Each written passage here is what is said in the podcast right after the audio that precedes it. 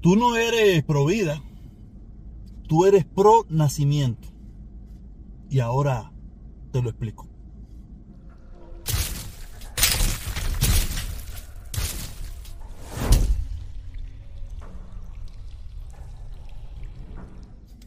Una vez más, una vez más, el debate del aborto en los Estados Unidos se vuelve a abrir.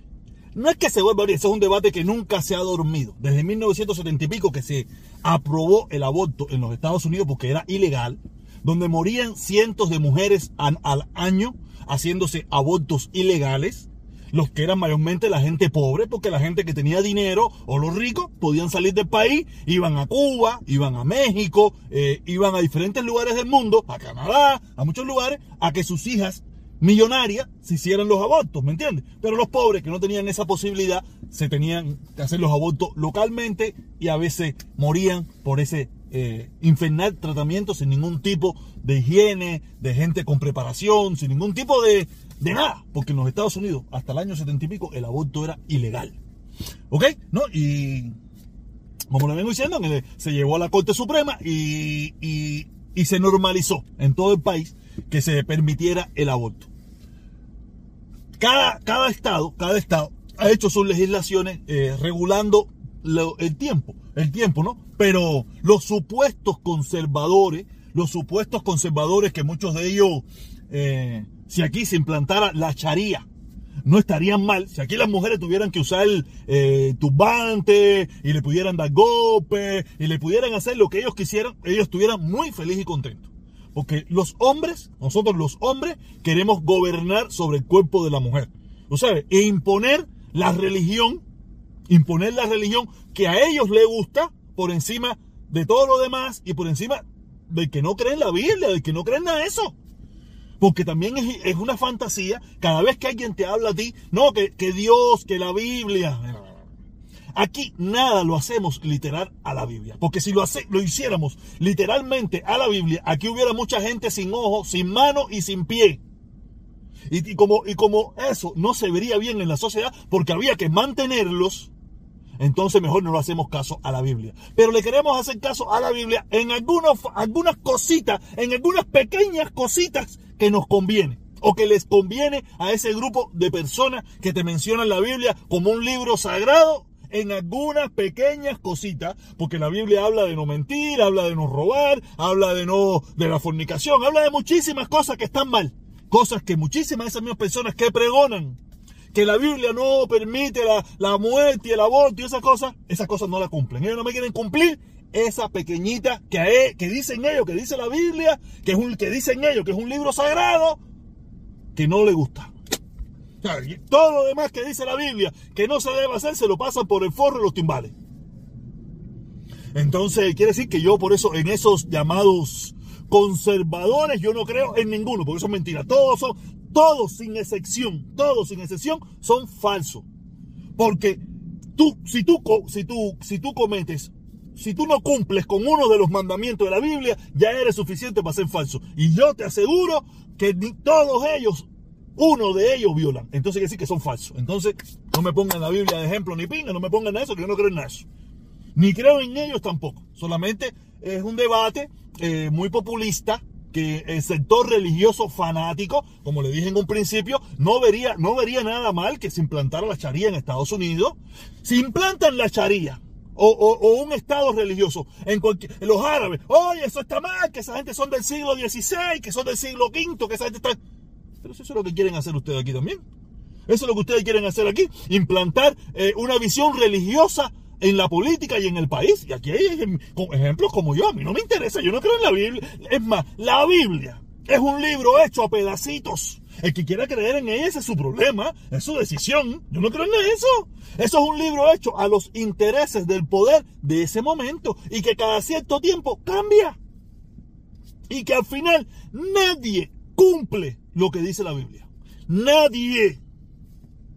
Nadie la cumple. Nadie. Absolutamente nadie. Pero como es muy, sirve, sirve mucho para, para libros sagrados. El libro sagrado qué hace eso, no lo hizo.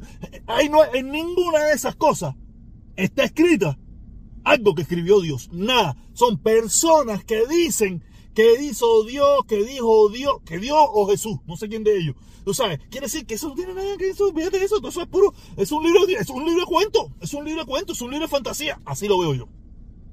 Usted no quiere ver diferente, usted puede pensar de que yo estoy haciendo un sacrilegio, esa es su decisión, ese es su problema. Pero la Biblia para mí es un libro de cuentos. Muy interesante, por supuesto, pero muchos de esos cuentos no entiendo ni carajo lo que me están hablando. ¿Usted quiere creer en eso? Ese es su problema, yo no. Porque yo no necesito un libro, yo no necesito que nadie me tenga que decir a mí que matar es malo. A mí no tengo que decir que, me tiene que decir a mí que robar es malo. A mí nadie me tiene que decir muchísimas cosas que yo sé que son malas sin, que me lo tenga que decir un libro, ni un papa, ni un cura, ni un sacerdote, ni un nada de eso. Nadie me lo tiene que decir. Yo lo sé. Yo lo entiendo. Pero hay mucha gente que, lo necesita, no sé, porque en, su naturaleza ellos hicieran, ellos hacen todas esas barbaridades, aparte de que se lo están diciendo, ellos lo hacen.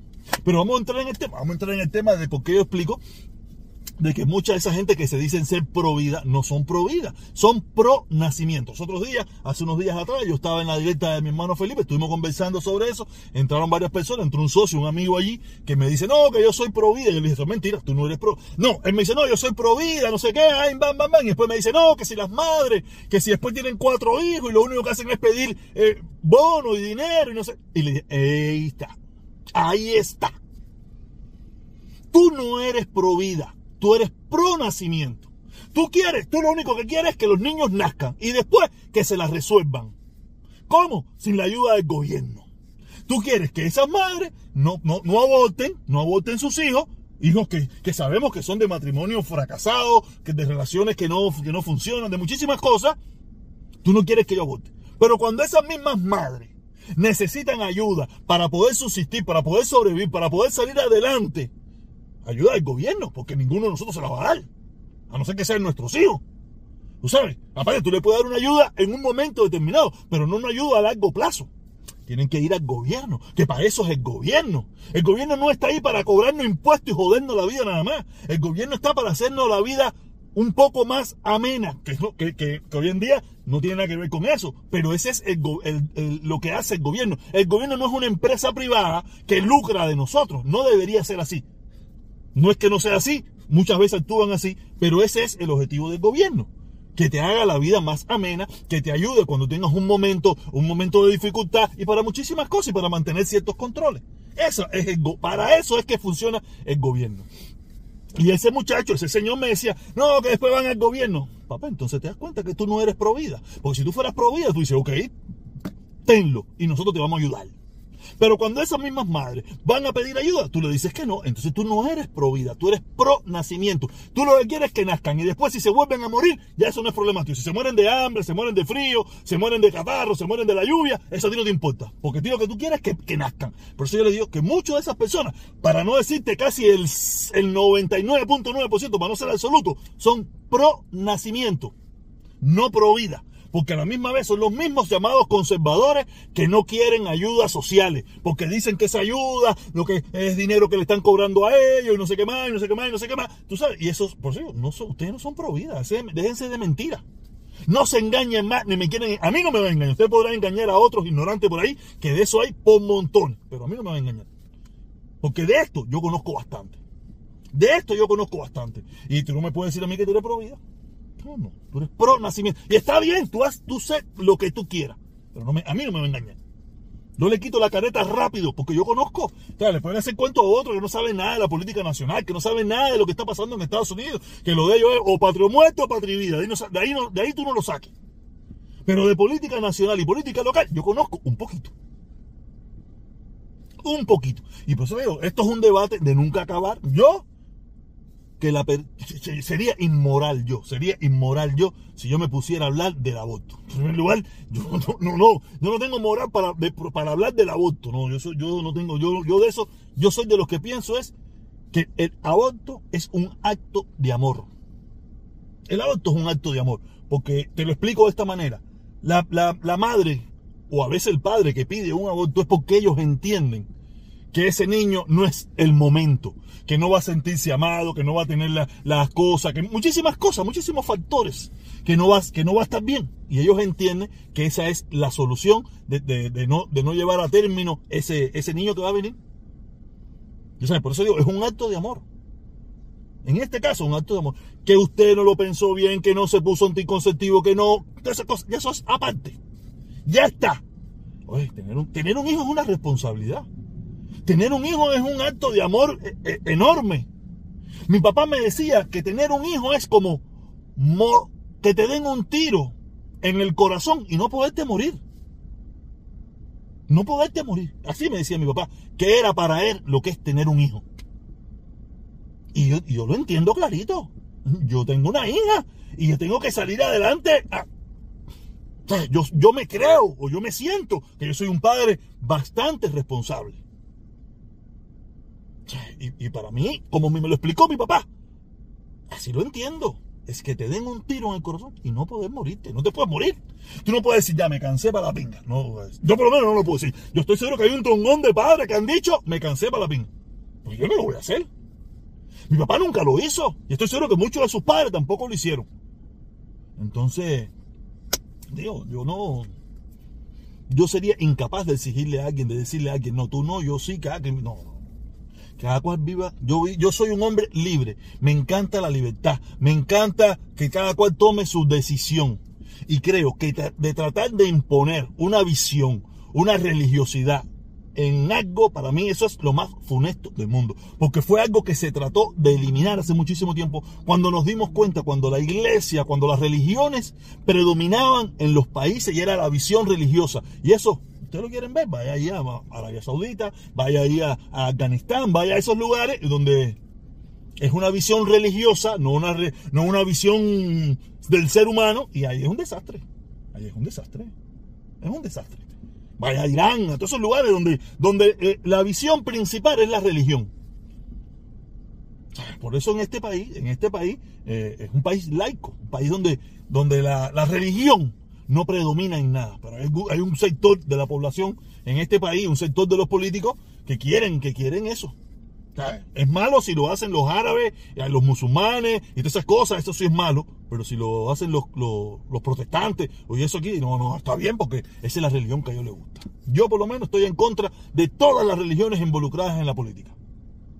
La religión es una decisión personal de cada cual, no una forma de dirigir un país o una forma de una visión de vida. Usted la quiere tener, ese es su problema, es su decisión. Pero yo no quiero tenerla, a mí no me interesa. Yo no creo en nada de eso. Yo no creo en nada de eso. Yo soy materialista dialéctico. No sé dónde coño saqué yo eso, pero soy materialista dialéctico. Donde la materia ni se crea ni se destruye, sino que siempre está en constante evolución. Eso es lo que yo creo. Ah, tú quieres creer un tipo que está por ahí arriba por el cielo, que te hizo un pedazo de fanguito y le sacó una costilla al otro, y hizo una jevita, y ah, y una manzana, una serpiente, y que si dos hermanos se quimbaron y se mataron y se llamaron una jevita, y no sé qué, ya, levántate, ya, levántate y anda. ¿Tú quieres creer en todo eso? Ese es tu problema.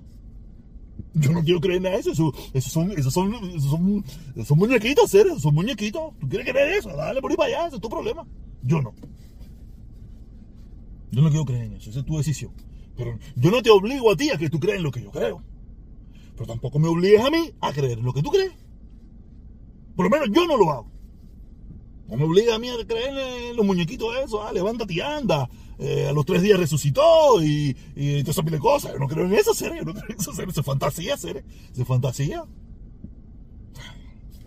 Dios, nosotros lo hicimos a nuestra semejanza, a nuestra incapacidad de poder responder muchísimas cosas. Aparte, una forma de dominar, una forma de dominación a los demás. Esa es mi visión. Esa es mi visión de lo que es la, religiosidad y Jesús y el Dios y toda esa de cosas. Aparte, lo he dicho en muchísimas ocasiones, no se me hagan los religiosos ahora. Que si usted hubiera estado el día de la votación, ¿a quién dejamos libre? A, Barrabás y a Jesús, yo estoy seguro, estoy seguro que muchos de ustedes hubieran votado por Barrabás. Ahí está la historia que dice el libro de cuentos ese de ustedes. La mayoría votó por Barrabás. Yo dudo que usted, que no sabe ni dónde está parado, hubiera votado por Jesús. Porque Jesús Cuando lo metieron en el, el, tipo ese que dice que lo metieron en un palo, hay más que le metieron eso por lado, por aquí, por la costillita. Nada más habían dos personas, tres personas junto con él. Tres personas de cientos, de, supuestamente cientos de miles que lo seguían. Tres personas. Su madre, Magdalena, y uno de esos de los doce de esos que estaban con él. Fuera de ahí, todos los demás fueron tumbando. Todos los demás lo negaron. Todos los demás dieron, no sé quién es el punto ese. Entonces, no se me haga el, de Dios, ni se me haga el de la película de Dios, ni la película ese, que esos son unos muñequitos, y usted también es un muñequito. ¿Ok? Nada, vengo hoy filosofando porque yo soy el protestón cubano. Suscríbete, mi hermano. Suscríbete que aquí, aquí, aquí tú vas a encontrar la verdad. Por ahí para allá lo que usted va a encontrar es chisme, brete, bobería, escandalera y gritería. No, aquí la verdad. Suscríbete, activa la campanita para que te pueda echar la verdad que yo te disparo. Mi verdad y tú saques tus propias conclusiones. ¿Ok? Lo de unirte y el superchat, eso es por gusto. Dale, caballero. Si te gusta bien, si no también, que no es más nada. Quiero dejar claro, esa es mi opinión. No es la opinión de. Es mi opinión. Usted cree lo que le dé la gana. Esta, que yo te di, es mi opinión. Y usted quiere, creer en el libro de cuentos, crea usted en el libro de cuentos. Yo no creo en el libro de cuentos. Tiene anécdotas muy bonitas, tiene unas leyendas muy bonitas y algunas enseñanzas, esas que pueden servir pero a mí un libro de cuento. ¿Ok?